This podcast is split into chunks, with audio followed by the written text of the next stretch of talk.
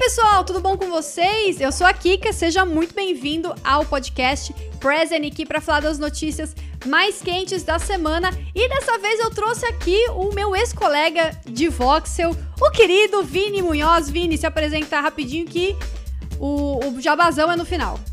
No jabazão, beleza. Sou o Vini e tô aqui com a Kika para falar das notícias da semana e tem coisa boa essa semana, né, Kika?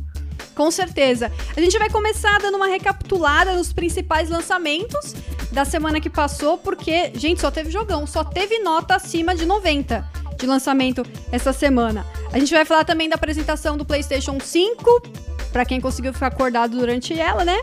Na verdade, para quem não conseguiu ficar acordado durante a apresentação, não estou te julgando. Uh, tem o possível vazamento dos jogos da Plus de abril Final Fantasy VII Remake que ficou mais caro aqui no Brasil, tão pertinho do lançamento, né? E muito mais. Então essa semana eu vou tentar algo diferente aqui e eu vou falar dos lançamentos, né, que tiveram na semana. Então, começando com Doom Eternal, que esse, na verdade, eu falei que todos estavam acima de 90, mas se você pega a média ali de PC, PlayStation 4 e Xbox One, ele ficou com 88 no Metacritic. Pai, já, já é um notão, né? É, nota alta já, né? Porque no PC ele tá acima de, de 90, né? E a galera tá falando muito bem de, de Doom Eternal. Você jogou, Vini, o Doom Eternal? Eu não joguei, mas eu conversei com muita gente que jogou. Eu quero jogar ainda, vou pegar na conta da empresa aqui. E o pessoal tá falando que é o shooter da geração. Tipo, muito brutal, ainda melhor que o primeiro. E tem um pouquinho de DNA da Nintendo ali de plataforma. Falaram que tá muito legal. De você acertar o timing dos pulos, assim, sabe? Que doido. E que nota que o Voxel deu? Eu acabei não vendo. Ah, o Mika adorou, ele deu 96, acho. Caramba. Ele pirou no jogo. Eu vou confirmar, mas acho que foi isso. Como é que ele tá? Você chegou a ver como é que ele tá diferente do, do Doom de 2016? É, porque assim, eu, eu gostei. O, o Doom de 2016 é muito bom, ele é um shooter maravilhoso. E assim, eu, eu lembro que quando eu fui na QuickCon eu conversei com os devs tal do jogo, mas eu assim, eu fico pensando como eles conseguem inovar assim num jogo que de certa forma, de uma forma positiva, é um shooterzão básico, assim, básico Sim. no sentido de não ter muita frescura, muita invenção. Tipo, Sim. não é. Não tem um monte de quest, não tem nada disso. Ele é um shooter que você vai lá para matar demônio, entendeu? Como será que caminho que eles seguiram para conseguir inovar? Você acha que esse foi, foi, esse lance de plataforma, esse tipo de coisa que deu um, um diferencial pro game? Acho que não só isso, né? Do que eu ouvi falar de todo mundo jogando, parece que tem algumas coisas opcionais, tem uns desafios extras, assim, que você pode fazer, que são bem difíceis. É, aquelas armas secundárias, acho que era só a motosserra no primeiro, né? Se eu não estou enganado, que você usava de secundária. E granada que Sim. tinha utilizável. Agora você tem tipo um lança-chamas, um rocket launcher, um negócio que congela. Todos eles são de cooldown e. E tipo, você vai reaproveitando cada um deles. E cada um deles também tem um. dropa uma uma coisa diferente, seja vida, munição. Tipo, a motosserra dropa a vida. Não sei, tô chutando aqui que eu não sei com uhum. certeza. O lança-chamas, se você mata com ele, dropa a munição. E daí você, tipo, vai usando esses recursos o tempo inteiro, pulando, andando. Tá ainda mais frenético primeiro. Então, parece que tá muito legal, assim. Tipo, essa parte da plataforma é legal que você atravessar e tem que pular em, em plataformas. Não, tipo aqueles canos meio Prince of Persia, sabe? Aham. Uhum. Daí tem parede que você escala e garra que você consegue subir na parede, enfim, você vai variando essas coisas e o jogo nunca te deixa entediado, né? O primeiro tinha umas sessões meio paradas assim, mas você acha que o primeiro tinha isso? Deixava você Ah, de vez em quando você, você, andava de um lado pro outro sem um combate ou sem um desafio, tipo, tá. ou era muito repetitivo até, né? Matando os mesmos inimigos. Agora tem os desafios que você é, enfrenta sem repor munição, tem umas coisas assim. Ah, tem tá, o, legal. Tem aquele hook, é, hook shot da shotgun que te traz para perto do inimigo. Tem um monte de coisa nova. Então eu acho que, tipo, esse balanço de coisas novas é que deu o charme do jogo. Entendi, legal. É, eu, eu não, não planejei pegar ele agora, logo no lançamento, mas assim que tiver uma, provavelmente uma promoção, alguma coisa assim dele, eu, eu quero pegar sim, porque eu gostei bastante do de 2016. Apesar de ser um jogo que eu não. Eu acho que eu nem terminei o de 2016. Eu joguei bastante, mas não cheguei a terminar. Mas mesmo assim, Doom Eternal, estão falando tão bem dele que parece que realmente vale a pena. Dizem que não é um você correr e atirar, é uma dança, né? E no outro espectro a gente tem Animal Crossing, que não tem absolutamente nada a ver com Doom Eternal. Foi lançado no mesmo dia, inclusive vários memes de cross dos Nossa, dois, coisa é. maravilhosa. E o jogo também tá com nota 91. no Metacritic. É, e eu só vejo gente falando de Animal Crossing. Eu nunca me interessei por Animal Crossing toda a minha vida. E agora eu estou sentindo que eu não serei completa se eu não comprar Animal Crossing. Te entendo. Já fiz isso. Já comprou? Não, não dessa vez, quando lançou o de 3DS na época. Mas não é pra mim. Não é pra mim. É, eu achei. E, e, assim, tem umas coisas super, super engraçadinhas do jogo. Hoje o Heitor, lá do, do Overloader, ele postou que ele pescou um pirarucuzão, perdão da palavra, e foi todo mundo aplaudir o pirarucu dele. Isso foi maravilhoso. Tipo, é esse tipo de coisa que me faz querer jogar o jogo, entendeu? O cara pega um pirarucu e vai todo mundo lá aplaudir o pirarucu da pessoa. Onde mais isso acontece?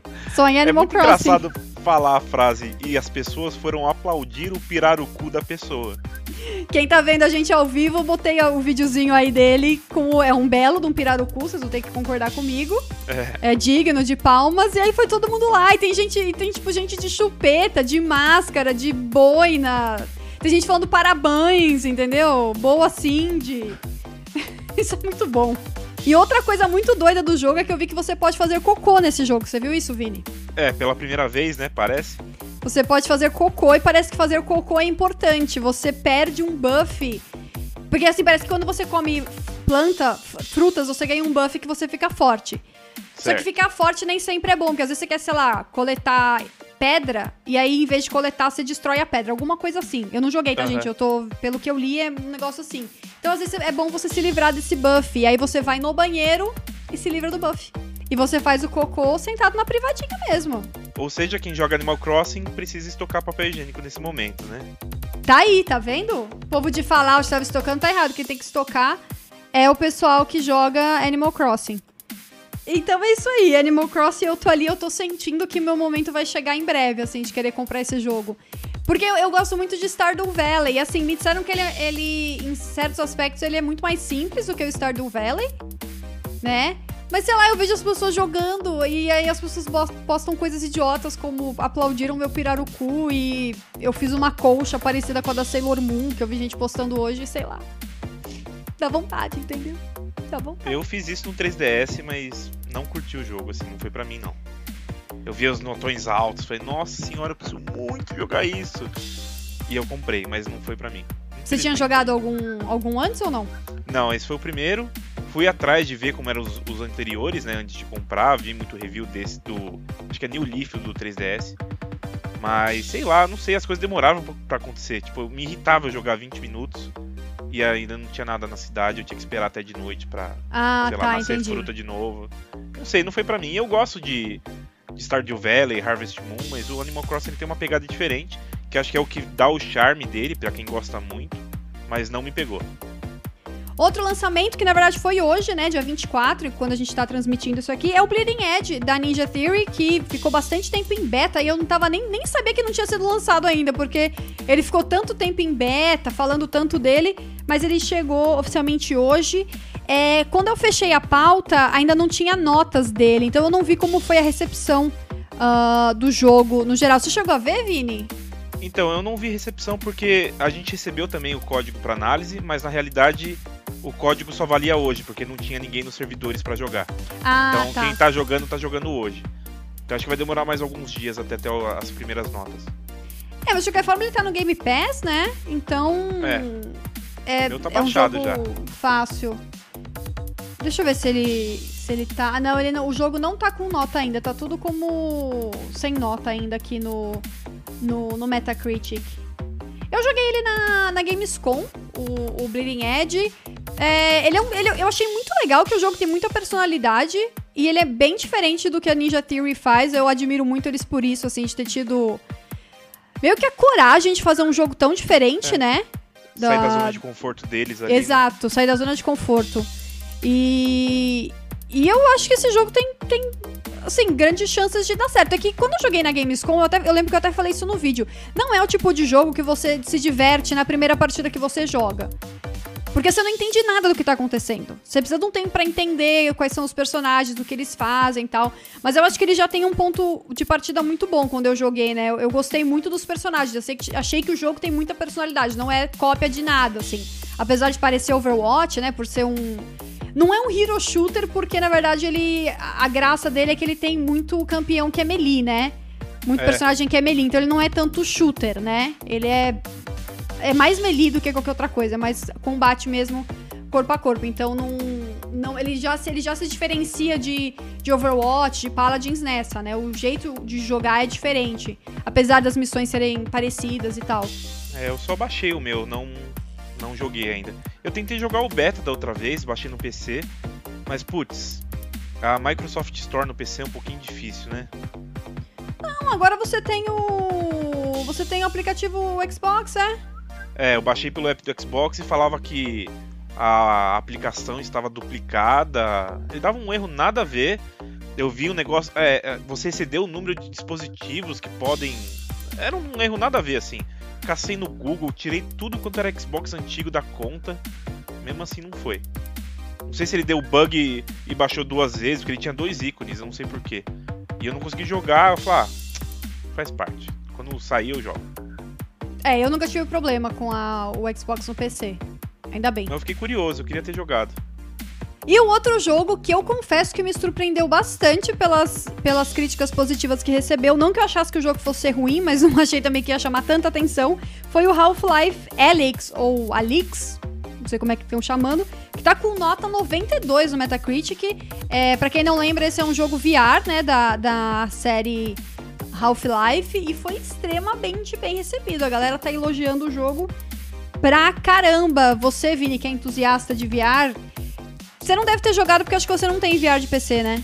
Não, não tenho e acho que esse é um dos motivos pelo qual esse jogo vai ficar um pouquinho apagado nesse ano, porque ele é. in- Quer dizer, não joguei, né? Parece ser incrível, mas meu, o VR de PC é muito, muito caro. É difícil. Ele é muito mais caro do que o de Play 4? Sim, o Play 4 acho que é. Eu não vou lembrar em dólares, mas acho que é de 250 a 300 dólares. Um VR de PC bom é uns 700. Nossa! Caramba! O VR da Valve, né, que é aquele é Valve Index, né, o nome do VR deles, acho que é isso. Tava, lançou por mil dólares. É muito Meu caro. Deus! Fora o PC que você precisa ter pra aguentar o VR, né, que é um, no mínimo uma GTX 1070. Ele, você precisa de um PC muito bom pra rodar.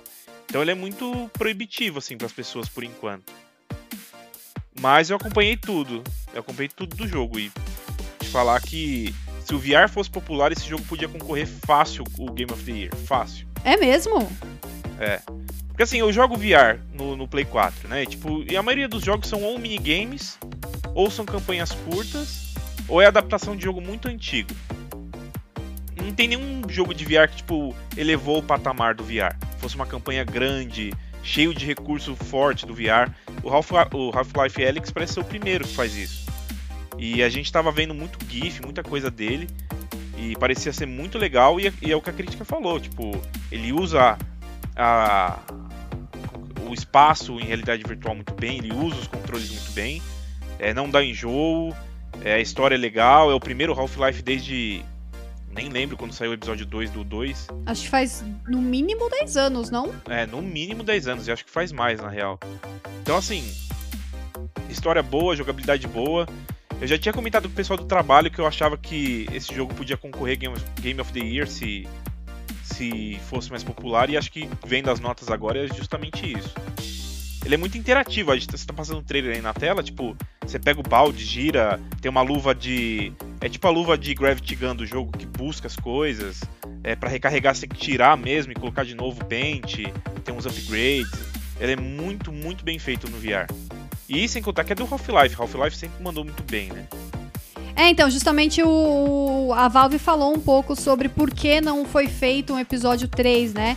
Do Half-Life. Porque eles falaram que Half-Life pra eles sempre foi uma forma de, de testar tecnologias novas, inovar nos jogos, né? E o Half-Life 3 eles não estavam conseguindo fazer isso. Acho que eles ficaram muito presos em praticamente fazer uma sequência, porque também deixou de ser episódio, acabou virando grandes jogos contidos em si, em si próprios, né? E, e, e tudo que eles faziam de Half-Life 3, eles achavam que tava uma droga, assim, não era legal.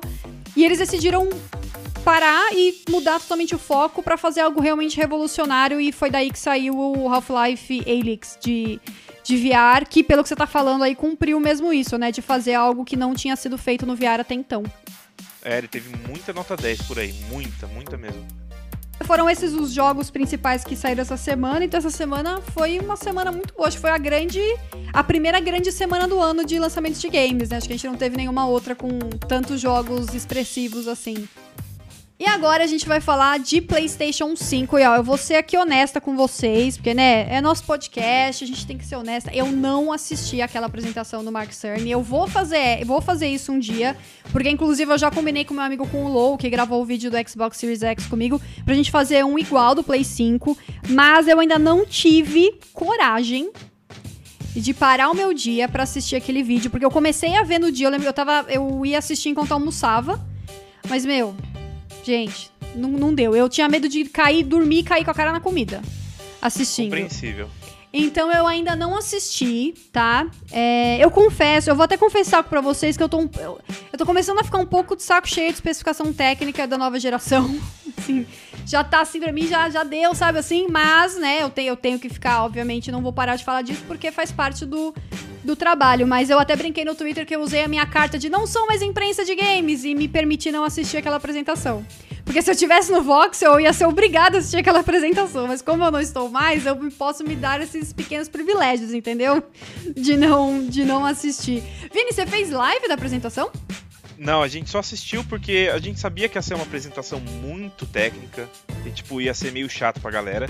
Porque a Sony chegou a revelar que ia ser o, o bate-papo que eles teriam na GDC, que foi adiado ou cancelado? Acho que adiado. Foi adiado, foi adiado. É.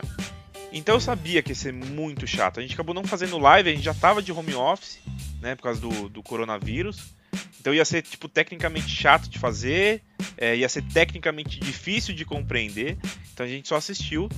E assim, eu, eu acabei não caindo no sono, porque naquela adrenalina de postar as coisas rápido, né? De site de correria, eu acabei não, não ligando muito. Mas foi muito técnico. Tipo, eu acho que isso tinha que ser.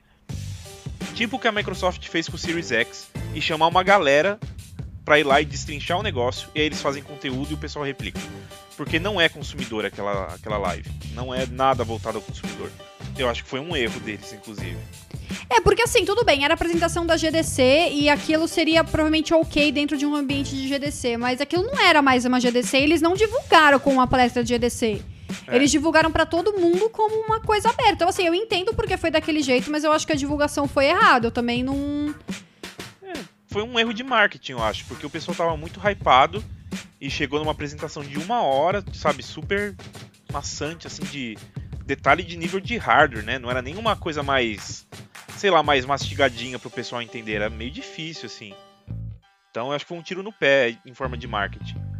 E o Mark Cerny, assim, ele fala, o cara fala bem, ele é simpático, ele, é. ele manja muito, mas o tom de voz dele é tão calminho. Ele parece tom de voz de comercial, né?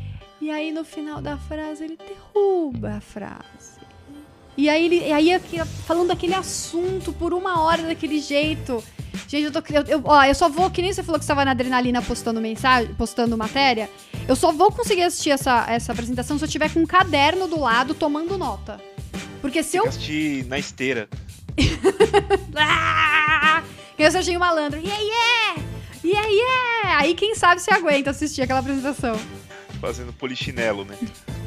Mas então aqui é, eu quero focar mais em alguns pontos relacionados ao uso do Play 5, muito mais do que tanto no hardware, porque como eu falei, eu vou fazer no meu canal um vídeo falando do hardware do Play 5. É, eu acho que até o Voxel tem um vídeo comparativo. Temos, a gente fez um vídeo do Play 5 e como foi o assunto do momento, a gente comparou bastante com o Series X. Então, fica aí a sugestão para quem quiser ver um resumo é, menos sonolento do, do Play 5, mas vai ter no meu canal também, tá? Então aqui eu quero falar de algumas coisas de uso, algumas coisas que me chamaram a atenção. É, de certa forma, em comparação com o Xbox Series X, porque foram duas coisas que foram apresentadas de forma bem diferente. Uma delas é a forma de expandir o seu armazenamento, porque a Microsoft ela fez de um jeito que tem algumas desvantagens, mas é um jeito bem interessante, que na verdade ela vai vender um, um, um SSD é, é, proprietário dela, né? É, vai ser um SSD Xbox extra que você consegue encaixar numa portinha externa que vai ter ali no console. E, segundo eles, a velocidade vai ser igualada com o, o, o, SSD interno que eles têm. Então você não perde velocidade usando esse, esse armazenamento extra da Microsoft. Já a Sony foi pelo lado de usar SSDs do, mer do, do, do, mercado, que já existem, né? De ser, mais ou menos, porque ela já falou que não são todos que vão funcionar, acho que ela ainda vai divulgar, né, quais são. Mas ela falou que tem que ter conexão, e agora a gente vai sair um pouco da área que eu domino, não sei se o Vini vai poder me ajudar nessa. Que tem, é uma certa conexão NVMe, a conexão. Esse NVMe é, é, o tipo de SSD mais rápido do mercado atualmente, que no PC usa aquela porta PCI Express 3.0, que você liga no slot, aqueles que ficam embaixo da placa de vídeo ali, né? Então, pelo jeito, é, a expansão de memória no. De memória não, de armazenamento, né? Memória de armazenamento no Play 5 seria uma coisa. Não seria tão prático quanto o do Xbox, por exemplo. Você provavelmente teria que abrir o console pra, pra, pra fazer, ou eles não deixaram isso muito claro? Eles não deixaram claro. No Play 4 você precisa abrir, né? Não é muito difícil. Tipo, não é tipo, sei lá, trocar a pasta térmica do Play 4. Você não precisa desparafusar uma porrada de coisa. Mas uh, talvez você precise abrir, ou eles fazem tipo. Sei lá, tipo o Sega Saturn, que tinha uma portinha atrás, você abria com clipe assim e encaixava ali. Não sei se pode ser isso. Não sei nem se troca ou se você tem um slot adicional, também não, não sei. É, eu, eu nessa parte eu acho, deve ser um slot adicional, porque eles já falaram que a velocidade não, faz, não vai ser exatamente a mesma do que vem no console. Né? Então eu acho que você não consegue tirar o que vem. E até é impossível, né? Porque o que eles estão usando não existe no mercado. Essa é a grande vantagem do SSD do Play 5 nesse momento, porque ele é de 5.6 GB por segundo. E o que a gente tem de melhor até agora são os NVMe de terceira geração, que é de 3 GB por segundo. Não tem ainda de PCI 4.0, que até o Mark Cerny falou na apresentação, que vai ultrapassar, vai ser de 7 GB por segundo ou mais. Então não existe no mercado nada tão rápido quanto o Play 5. Em questão de SSD, né? De SSD, isso. Lembrado. E, e o tamanho dele é 825 GB, ele é menor do que o Xbox, né? Que é de 1 TB. Você entendeu isso como eu entendi? Tipo, eu não entendi se é de fato inteiro 825, né? É esse o é. número? Se eles inteiro esse número ou se eles já estão contando 1 tera descontado do sistema e não, é 825 mesmo, né? Eu, pelo que eu vi nas, nas tabelas, é 825 mesmo. É um número um pouco estranho, né? É. Mas é o que, é o que nas tabelas apareceram assim, como 825 GB, no lugar onde o do Xbox aparecia como 1 tera. Então, em teoria, é, são os, os tamanhos totais dele, do, dele mesmo. Apesar de ser um número muito estranho. Tem vantagens e desvantagens nessas abordagens, né? O da Microsoft é mais prático, mas eu acho que vai ser mais caro, por ser uma coisa proprietária. E o da Sony vai ser mais chatinho, e você não vai ter a mesma velocidade do, do, do sistema, né?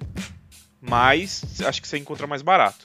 Mais barato, porque não sei se você já pesquisou um SSD desse no mercado. Esses NVMe de 3 GB por segundo, de 1 tera, você acha mais ou menos por 2 mil reais. Rapaz! É. É tipo um console. É, eu acho que inclusive vai ser mais uma vez um ponto negativo da geração, porque no Play 4, quando lançou com 500 GB, Play 4 Xbox One já era pouco de HD. Para você expandir já era meio carinho. Imagina expandir nessa geração atual, que os jogos vão ser maiores, né? Pelo menos eu imagino que sim. E é muito mais caro. Vai ser embaçado. É, o... ele também tem uma entra... um drive USB, assim como o, o Series X, só que por USB você só consegue instalar jogos das gerações anteriores, né? Então jogos do Play 5 não vão rodar saindo instalados no, no, no USB, é, mas de Play 4 e Play 4, né? No caso do, do Play 5, aí você pode instalar no, no USB. Inclusive, eu acho que a gente vai começar a ver pela primeira vez quando começar a a, so, a ficar mais sólida essa geração nova de jogos no PC exigindo como requisito mínimo um SSD de, alta, de alta velocidade. É, porque se os jogos multiplataforma estão né, sendo desenvolvidos para os consoles com SSD, e tá todo mundo falando que o SSD vai ser o grande ponto de mudança né, da geração, é verdade, pode ser que o PC tenha que sambar ali para para seguir. Geralmente era o contrário, né? Antigamente era o console que tinha que correr atrás do PC, mas talvez dessa vez o, o PC tenha que correr atrás do SSD. Se bem que assim, SSD já é bem comum em PC, né? Quem joga geralmente tem SSD. É, não sei se, se um requisito vai ser tipo a velocidade de gravação e leitura. Outra coisa que também tem a ver com o uso do Play 5, que foi é, detalhada de uma forma confusa e que depois foi esclarecida uh, pela Sony, foi a parte da retrocompatibilidade, né? Que parece que as. A, não, eu não vou dizer que a, a, Microsoft e a Sony inverteram o conceito, né, na, na, na geração, porque essa geração do Play 4 não tem, né, retrocompatibilidade. Mas, né, a, a, a, gente tinha a expectativa de que a retrocompatibilidade do, do Play 4 fosse uma retrocompatibilidade direta. Do Play 5, desculpa. Fosse direta com o Play 4, enfiou o jogo, funcionou sem problema. Mas pelo jeito não vai ser exatamente assim, né? O, na apresentação ele falou que os jogos precisam meio que ser testados um a um os jogos de Play 4 no Play 5 para ver como eles se comportam na, no, no hardware novo. Pelo que eu entendi, foi alguma coisa assim. Parece que pela frequência do processador, alguma coisa, eles precisam ser testados é, uns a, um a um. E aí, na apresentação, ele falou que eles estavam testando os 100 jogos mais jogados do Play 4 para garantir é, que a ma grande maioria desses jogos estivesse disponível no lançamento do Play 5. E aí o pessoal entendeu, na verdade, que só ia ter 100 jogos do Play 4 retrocompatíveis no Play 5, né? É, depois eles desmentiram, né? Ficou meio confuso essa parte mesmo. Eu entendi desde o começo que seriam tipo 100, depois a gente pensa no que faz. Mas aí eles foram lá e defenderam que na verdade não. Quase todos os 4 mil jogos do Play 4 serão retrocompatíveis um dia. Um dia. É, me parece que é uma questão de testar se funciona ou não e se não funcionar direito, ter que entrar em contato com a desenvolvedora para ela fazer o jogo o jogo funcionar. Então não é algo direto, enfiou o CD funciona, né? É, ele, ele mesmo exemplificou na apresentação de que o Play 3 quando ele lançou, ele tinha o mesmo é, eles usavam hardware para rodar os jogos da de PS1 e PS2. Então, ou seja, tinha um chip de Play 2 dentro do Play 3. Então era zero problemas. No finalzinho do Play 3 e no Play 4, eles tinham que emular, né? E o 5 vai fazer a mesma coisa com o 4. Ele vai ter que emular o hardware do Play 4 e, e rodar certinho. Só que é outro processador, é outra memória, é outra GPU. Então tem algumas incompatibilidades de clock, alguma coisa não renderiza certo. Então vem uma parte de otimização. O Xbox One já faz isso com o 360 e o Xbox original. Só que a Microsoft está anos investindo em retrocompatibilidade. Eles já estão um pouquinho mais, mais craques ali em ajustar as coisas. E eu fiquei impressionada com o dado de mais de 4 mil jogos do Play 4. Você fez uma conta pra dividindo isso por ano? Você Não, eu é achei pouco, muito. Que, é... acho que é muito. É? Você achava que era menos? Você fez a conta disso? Eu achava que era mais. Se você bota lançando um jogo todo dia, todo dia, dá 10 anos de jogo sendo lançado. É bastante, mas eu acho que se você pega a biblioteca do Play 1 ou Play 2, acho que teve muito mais. Teve mais? Não, não teve, teve não. Ah, não, acho que confundi. O Play 2 teve 1850. E o Play 3 quanto teve, será? O Play 1 teve 1300 e o PS3 teve. Ih, esse não achei fácil. A gente tem que lembrar que dessa, nessa geração popularizou mais os jogos digitais, né? Os indies. Tipo, tem muito indie porqueira lá que o, o Mika pegava pra platinar em 10 minutos lá, né? Tipo, esses indies lançados de, pra esse jogo de estudante. É, talvez a distribuição ficou mais fácil, então a gente teve mais, mais jogos por causa disso, é. né? Então, no final das contas, só pra fechar o assunto, a Sony esclareceu, então, que na verdade ele, ele, o Mark Cerny falou desses 100 jogos que são os mais jogados, é o que eles estão fazendo esse esforço agora para ver se funcionam e tal. Mas que a expectativa, a intenção deles é que todos os mais de 4 mil títulos do Play 4 sejam sim jogáveis no Play 5. E se a gente tem notícia de Play 5, a gente também tem notícia de Xbox Series X. Dessa vez é uma notícia curta só para esclarecer outro mal entendido que algumas algumas lojas de. Lojas não, né? Algumas páginas de produto do Series X começaram a mostrar a data de lançamento pro Thanksgiving de 2020, que é no final de novembro, né? E aí todo mundo ficou achando que tinha adiantado, né, a data de lançamento, mas aí o. Foi o Major Nelson, né? Foi. O Major Nelson esclareceu que não, foi um erro, continua pro Natal de 2020. É só um mês de diferença, né, praticamente, mas é Natal. É que o pessoal ficou um pouquinho é, hypado, assim, porque o Thanksgiving, tipo, foi uma data específica, que era dia 26 de novembro. Não a época de holidays, nem fall Tá. 2020. E o pessoal, por um momento, achou que era uma data exata, né? Uhum. Mas pelo jeito não é assim. O pessoal, o Major Nelson já desmentiu. Mas eu não sei se nove- novembro seria ruim. O, o Xbox One e o Play 4 lançaram em novembro, né? E aí, aproveitando, o Bruno Mota, que é o gerente do Xbox aqui no Brasil, ele falou que eles estão sim com um plano de lançar simultaneamente aqui no Brasil, no mesmo dia, o console. Mas que tem alguns fatores que não dependem só deles, né? Ele falou de clima, de legislação, regulamentação. Então, assim, ele não tá prometendo que, que vai chegar junto, mas ele está prometendo que eles estão tentando muito é, chegar no mesmo dia, né? Foi o, foi o One X, né, que chegou junto aqui? Não. Não, acho que foi o One. O One X lançou em novembro nos Estados Unidos e em dezembro no Brasil. Teve um mêsinho de atraso oficial. Se eu não tô enganado. Porque acho que o Mika pegou oficial no lançamento e foi um pouquinho depois. É, vamos ver, tomara que consigam, né? Essa. Se bem que vai vir por aproximadamente um milhão de reais, né? Eu não quero Então- nem pensar nisso.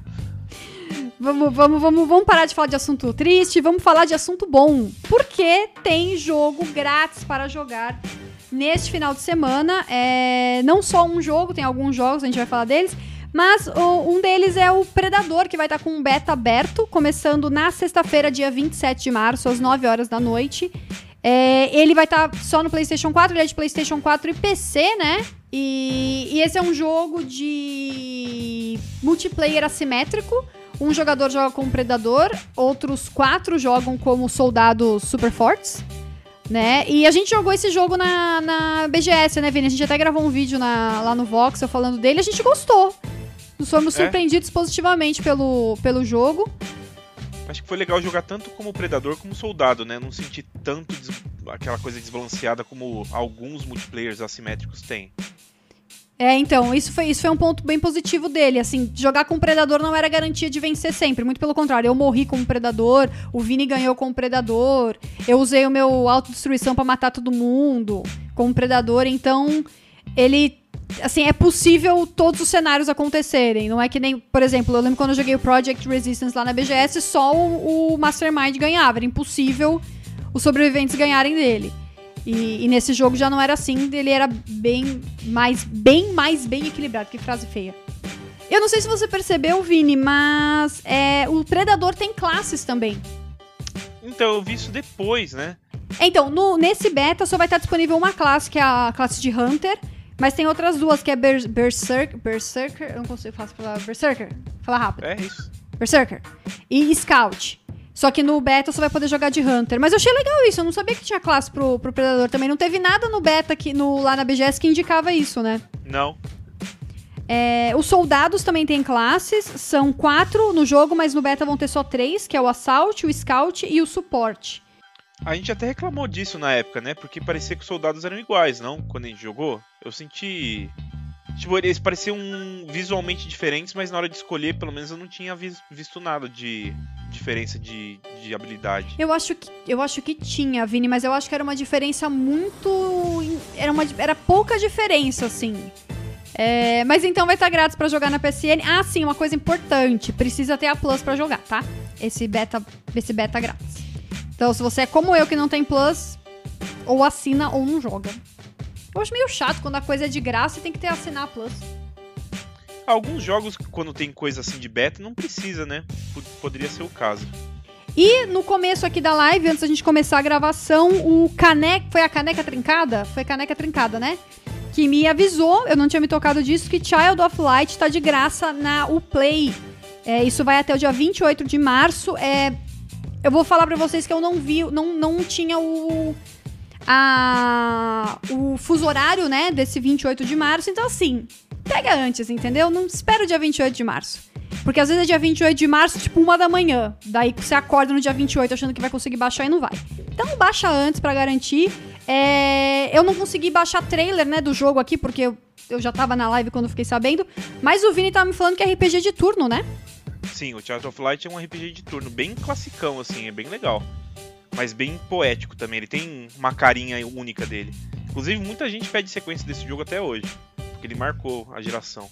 Tem mais um também da Uplay, né, de novo, que é final de semana gratuito do Breakpoint, Ghost Recon Breakpoint. Vai estar do dia 26 ao dia 29. Não sei fuso horário também. E quais plataformas? Você viu? Todas.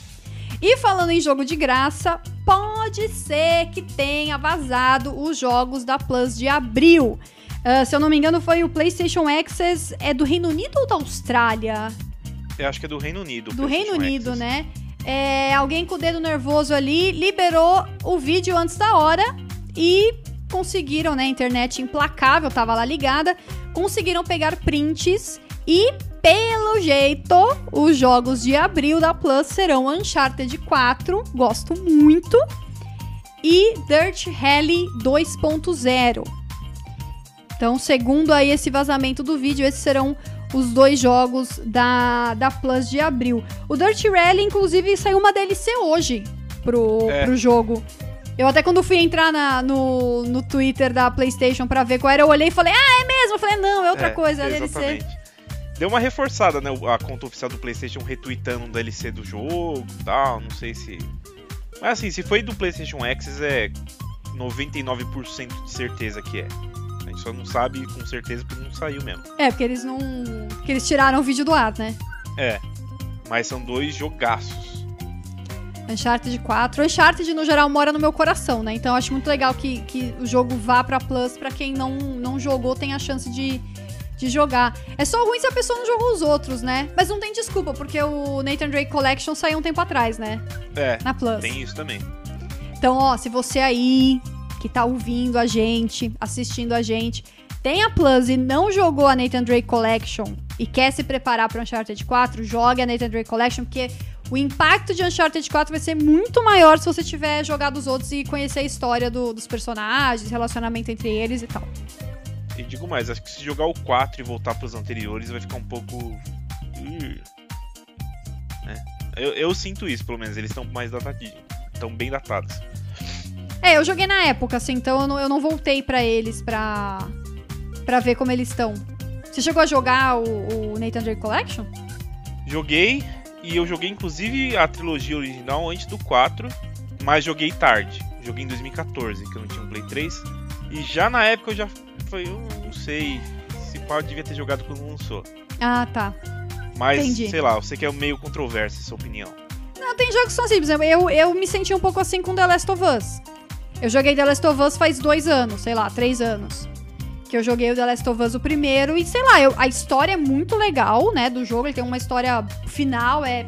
Putz, você fica filosofando, né? Pensando naquilo mó tempo tal, mó dilema moral. Mas o jogo em si, para mim, sei lá, meio qualquer coisa, sabe assim? Meio qualquer coisa não. É um, é um jogo muito bem feito, mas é um jogo muito bem feito de muitos anos atrás, né? Então. Talvez quando você joga Uncharted de hoje seja a mesma coisa. Você gosta da história, dos personagens, mas a jogabilidade em si não seja nada muito impressionante, assim. É que muita gente já fez o que ele fez depois dele, né? Tem um pouco disso. É, tem. O, o, o, jogo, o momento que ele foi lançado faz parte de, do, do que ele é, né, também. Então a época dele faz muita diferença no, no valor que o jogo tem, né, de certa forma. Como você olha para ele, né. E a Square tá querendo brincar com os nossos corações, fazendo posts alarmistas no Twitter. E aí você abre o Twitter, tem ali um post da Square falando assim, uma mensagem sobre o lançamento de Final Fantasy VII com uma foto com texto, aí seu coração já para, já dá um frio na barriga. Mas aí é só eles falando que na verdade continua tudo como previsto, pelo menos em relação à data de lançamento do jogo. O que eles disseram é que provavelmente vão ter vai ter problema de estoque de versão física, de distribuição da versão física do jogo. Então, quem comprou versão física pode ser que tenha problema para receber o jogo. É, eles não comentaram especificamente do Brasil, mesmo que eles não distribuem o jogo aqui, né? Tem distribuidora parceira. Mas é, acho que eles comentaram Europa, Estados Unidos, né? Que pode sim ter um problema na distribuição do jogo. Né? Eu, como eu comprei digital, esperei aliviada, mas a data de lançamento para 10 de abril está mantida. É, faz sentido eles avisarem porque tá rolando coronavírus furiosamente no mundo. Não sabe o que, que tá parando, o que, que não tá, né? Então deixaram só o aviso amigo de tipo, se o seu atrasar, desculpa, mas a gente não tá num, num dia normal de trabalho. É. E aproveitando para falar que aqui no Brasil o jogo subiu de preço, né? O preço oficial é, antigamente estava como R$ 249,90 e as versões físicas subiram, faz, foi nessa semana, faz acho que uns 5 dias, subiu para R$ 279,90. É, a versão digital continua no preço antigo, ela continua R$ 249,90, a mudança foi da versão física. É, e teve uma coisa que eu acho que confundiu um pouco e criou uma, uma certa confusão, porque é, divulgaram uma, uma imagem falando da, da, da, mudança do preço. Eu acredito que aquela imagem tenha sido enviada para lojistas, né? E falava que assim, todos os pedidos terão custo alterado. E muita gente interpretou como se as pré-vendas que já já tivessem né, sido feitas, as pré-compras, também fossem ter o preço alterado. É, eu conversei com meu primo que é advogado e ele falou que não pode alterar, mesmo que não tenha sido faturada ainda a pré-venda, eles têm que te cobrar o, o, preço que foi feito o pedido. Ele falou, é que nem o iFood chegar na tua casa e falar, não, ó, agora é mais caro. Não. É o preço que você que foi feito o pedido. Mas Vini, você que tava me falando, né, você fez a pré-compra e parece que o, seu, o preço não mudou para você, né? É, eu fiz na Amazon e ainda não faturou no cartão, porque eles só só cobram quando é enviado. Mas até agora tá 249 ainda. Acho que nem foi isso, acho que eu paguei até um pouco mais barato. Eu peguei alguma promoção, peguei o Steelbook lá. Acho que eu paguei 220, alguma coisa assim. É, então assim, é, teoricamente esse preço não, não, não é para mudar para quem já fez a pré-compra do, do jogo, né? Mas quem for comprar a partir de agora a versão física vai encontrar esse preço mais alto de 279,90. Ah, o DN me falou com a distribuidora aqui no Brasil, que é a Solutions to Go, e ela disse que é mesmo por causa da alta do dólar, que eles tiveram que, que subir o, o, o valor do jogo. Mas eles têm que honrar as, pré, as pré-vendas que já foram feitas, né? Espero que quando chegue a hora que vai ser dia 10 de abril. Deve faturar um pouco antes de 10 de abril, que eles cobram de fato. E vamos ver, espero que ninguém seja cobrado a mais. E ele não foi o único que subiu, né? Não? Não, o Resident Evil 3 também subiu para 279 e é, a pré-venda do Cyberpunk já está em 279 também. Físico, isso físico, não sei digital. Tem que gastar mais. E esse jogo eu não vou comprar no PC não. Eu acho que meu PC não vai rodar legal.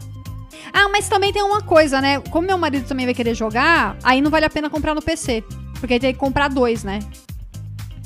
Pro, pro PC. Um para cada conta. E no, no console a gente compra só um, né? Ah, o Family Share da Steam não deixa o outro jogar, né? Ao mesmo é, tempo. você não consegue jogar ao mesmo tempo. Ah, é verdade. Só pode jogar quando, quando o outro não tá jogando. Porque é justamente. É, é quando as pessoas dividem computador, né? E aí a gente começa aqui a falar um pouco de rumor que talvez seja delírio coletivo, talvez tenha algum sentido. Vocês sabem que eu não gosto desses rumores do tipo fulano postou no Reddit. Tanto que saiu, teve um assim que eu vi numa notícia e falei, me recuso me recuso. Porque chega lá qualquer Zé Mané, escreve ali, ó, oh, então, ó, meu primo trabalha no tal lugar e ele falou, não, parem de acreditar nessa lorota. Eu, fico, ó, eu vou falar, eu fico com dó do Vini, porque eu sei que quando você tá em veículo, você se sente meio que obrigado a falar sobre isso. É meio foda mesmo. É. É complicado. É... Mas essa aí eu achei tão absurda que eu não noticiei, não. Uh, assim, por exemplo, a da negócio da Sony querendo comprar Silent Hill, Metal Gear e. que mais que ela queria comprar? Castlevania. Castlevania. Essa eu me recusei a dar aqui no podcast. Falei, isso é um, é um absurdo. É um cara qualquer que falou que trabalha na Konami, a galera acreditou. E assim, foi, foi o que até o pessoal brincou. Tava bom demais pra ser verdade, entendeu? Tipo, o cara falou que as pessoas queriam ouvir. É. Né? Ele falou que queria ouvir. E aí o dessa semana, o absurdo que eu vi, qual que foi que eu abri aqui? Que era Reddit também, uma listona no Reddit. Do cara falando, ah, ah do Spider-Man. Do, do. Acho que foi isso aí mesmo, do Spider-Man. Spider-Man 2 teria o Venom. Ah, eu nem essa? li. Eu nem li. Mas acho que é isso, acho que era Spider-Man, era uma listona, era um post no Reddit, um cara X chegou lá e falou: "Então, gente, olha só, tem informações aqui do Spider-Man 2, que a gente nem sabe, não tá confirmado que existe Spider-Man 2, né? Não. Assim, não, mas acho que vai ser eventual, né? Aham. Uhum. E aí era ali, ó, uma listona de coisas. Falei, não, me recuso. Mas tem um rumor que eu achei, sim. Tem ali um fundamento, então E também porque eu quero que seja verdade, entendeu? que é. A gente, a gente, também tem os rumores do coração, né?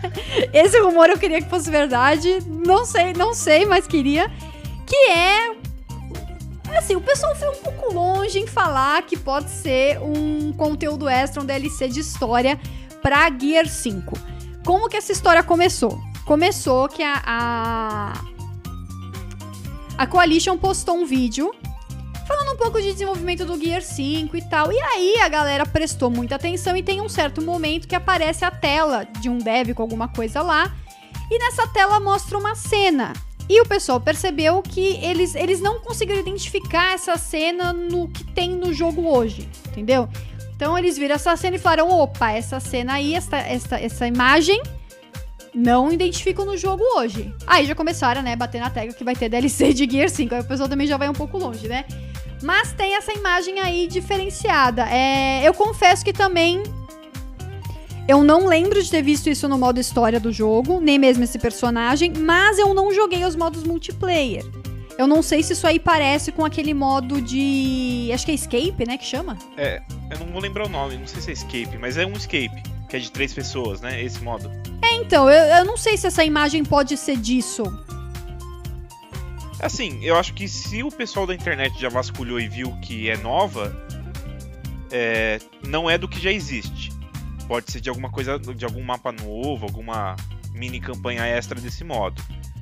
Mas também cogita um DLC. Então a galera ficou ali alvoroçada. Alvoroçada existe a palavra? Ah, é, sim, alvoroçada. E eu também me interessei muito, porque eu adorei Gear 5, muito mais do que eu imaginava. Gostei muito da história, mas ela teve aquele problema, igual Deus Ex Mankind Divided, também é outro jogo que eu gosto muito. Deixou aquele gostinho de quero mais, né? Não sei se você jogou até o fim, Vini. Não, ainda não, não zerei. Ele acaba assim com você fala, ué. Mas já acabou? Como assim? O 4 teve um pouquinho desse problema, não sei se é a mesma coisa que você tá falando.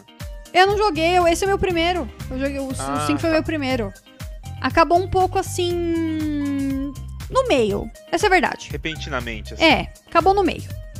Então eu fiquei muito com querendo mais, entendeu? Então aí o pessoal começou dessa viajada aí na maionese que esse, essa, essa imagem talvez seja de uma campanha DLC, o que já me deixou muito esperançosa. Mas né, cautela, gente, porque é só, é só uma imagem. Pode ser até um render, alguma coisa para tecnologia, às vezes nem é. Eu não sei, acho que pode ser algo novo. Acho que tem, tem chance, vai. Ah, você vai me dar esperança, Vini? Posso ficar com esperança no coração?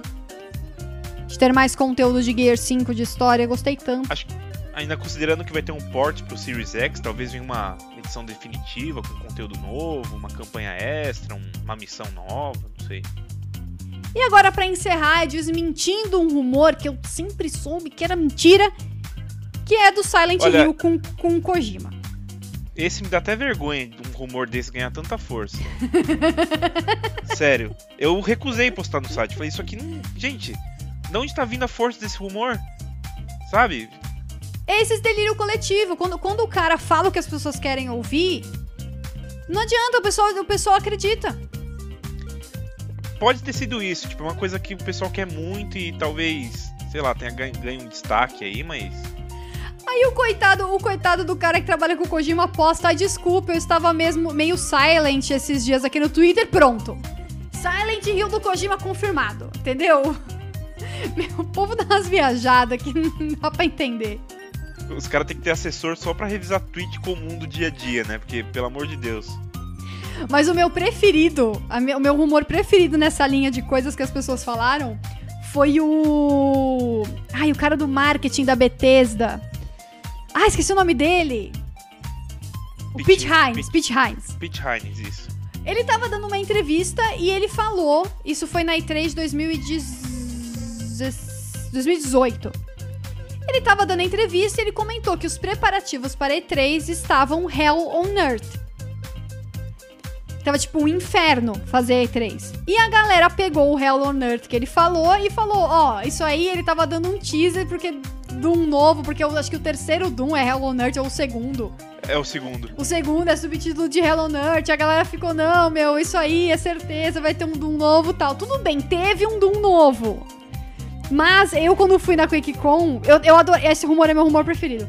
Eu, quando eu fui na QuakeCon, eu entrevistei ele pra falar de outro jogo. E aí no final eu perguntei pra ele. Eu falei, meu, você tava falando alguma coisa de Doom? Porque saiu o jogo, né? Você estava falando alguma coisa de Doom? Ele falou, não, não tinha nada a ver, eu só usei uma expressão qualquer, não sei o quê. Eu falei, ah, eu queria tanto que fosse verdade. Ele falou, eu também, porque saiu tanto em notícia que até eu queria que fosse verdade, eu que tivesse tido a ideia de falar Hell on Earth. Mas não, ele falou qualquer coisa ali, mas é o meu rumor preferido. Não, esse é muito bom. Porque é uma expressão comum e também o subtítulo, o subtítulo do 2. E foi o, o, cara do marketing da Bethesda que disse numa pré-E3. Aham, uhum, exatamente. Tipo, tinha tudo para ser real, né? Mas então, voltando a falar do Silent Hill, é... um representante da Konami, não foi o cara no Reddit sem nome, ele falou que, que é tipo. Ele só não falou que é delírio coletivo porque ele é um cara educado. Mas ele falou que não, não, não, não tem nada a ver, mas ele disse assim: não, não quer dizer que a gente fechou as portas para a franquia. Mesmo porque eles já tinham dito um, uns meses atrás que eles estão pensando como usar a franquia Silent Hill, como trazê-la de volta. Mas eles falaram que não vai ser da forma que estão noticiando, ou seja, não vai ser com o Kojima, mesmo porque não faria. Gente, não faria sentido nenhum. Como o Vini falou, tipo, não faria sentido. Não, a Konami tem um puta ranço do Kojima, o Kojima tem da, da, da Konami. É, não vejo por que, que a Konami venderia os direitos das franquias mais lucrativas deles para a Sony. Não sei como a Sony teria tanto dinheiro para comprar a Konami inteira praticamente. E sei lá. Não, não tem lógica alguma nesse rumor. Porque pode não sair coisa nova da Konami, jogo novo dessas franquias, mas a Konami pode usar ela. Tipo, usou no. Sei lá, com certeza no. A, a, a série é, da, é Castlevania, né? É. Eu confundo. É, então, tipo, na série, vai fazer, saber quantas patinco tem aí de, de Silent Hill, entendeu? Eles usam mobile também, né? Tem o Castlevania novo mobile, que é Grimoire of Souls, acho que é isso. Eles fazem jogo. Inclusive a Konami lucra mais no mobile no patinco do que lucrava com, quando fazia jogo para console. Então é até difícil a gente condenar um pouco a Konami, né? É delírio coletivo, gente. Para de acreditar nessas ah, de é, Reddit. Não. Eu então, sei que a é gente quer o Silent Hills de volta, eu sei que era promissor, eu sei que o PT lá foi animal, mas a gente tem que enterrar o PT, o Silent Hills igual a gente fez com o Scalebound. Esquece, foi cancelado. O pessoal não tá mais interessado em fazer. E é isso. E agora o Kojima já falou que o próximo jogo dele ele quer fazer um jogo de terror, né? E, meu, vai ser Kojima Unleashed fazendo um jogo de terror. Entendeu? Não, não precisa de, do, do, de uma franquia associada. Não, não. Inclusive, ele pode fazer ou Silent Hills e mudar umas coisinhas ali. Chamar de outro né? nome pronto. É. Mas o pessoal da Kojima Productions não tava ajudando muito nos rumor também, né? Teve aquele do anúncio que ia ter no dia 3 de março. O cara tava com um lápis escrito Pyramid, né? De Pyramid Head, do Silent Hill. Tinha alguma outra referência. Pô, os caras não ajudam também, né? Tinha umas três referências a Silent Hill. O Marcelão falou: depois que Kojima prevê o futuro de rap mais Covid-19 com Death Stranding, tenho medo dele fazer um jogo de terror e a gente ficar com um fantasma perseguindo a gente em casa. Verdade, viu? E nem demorou muito, né? Bom, pessoal, então esse foi o nosso Press Cast com as notícias de games mais quentes da semana. E agora, antes de ir embora, eu vou deixar o Vini fazer o jabá dele e também do Voxel, que Vini Voxel, uma coisa só, né? Não tem como separar. Vini, manda aí o seu jabá. Bom, é, acompanhe a gente no site lá, a gente posta notícia todos os dias, a gente está fazendo vídeo todos os dias também. É, a quarentena não afastou a gente do trabalho, né? Gostaria de estar afastado? Talvez um pouquinho. Mas tá saindo notícia todo dia, vídeo todo dia, a gente tá trazendo preview, review. Então fica de olho lá no site, no canal, que acho que vocês vão gostar. E segue o Vini também no Twitter, arroba Vinícius ah, Munhoz, ah, com Z. Eu, eu esqueço de me promover. Promova-se, Vini. Trabalho, não é, não é só o Vox, é você. Promova-se, Vini. Bom, você já falou, mas eu falo de novo. é, você me encontra na arroba do Twitter no Vinícius S. Munhoz, com um Z no final. Acho que eu só uso essa aí, então então é isso, pessoal. Lembrando que o podcast Present aqui é transmitido ao vivo na Twitch todas as terças-feiras às 8h30 da noite. E depois, na quarta-feira à noite, entra nos agregadores de podcast. E na quinta-feira, alguns destaques vão pro YouTube. Muito obrigada a você que acompanha ao vivo. Muito obrigada a você que ouviu esse podcast depois. E a gente se vê na semana que vem. Tchau!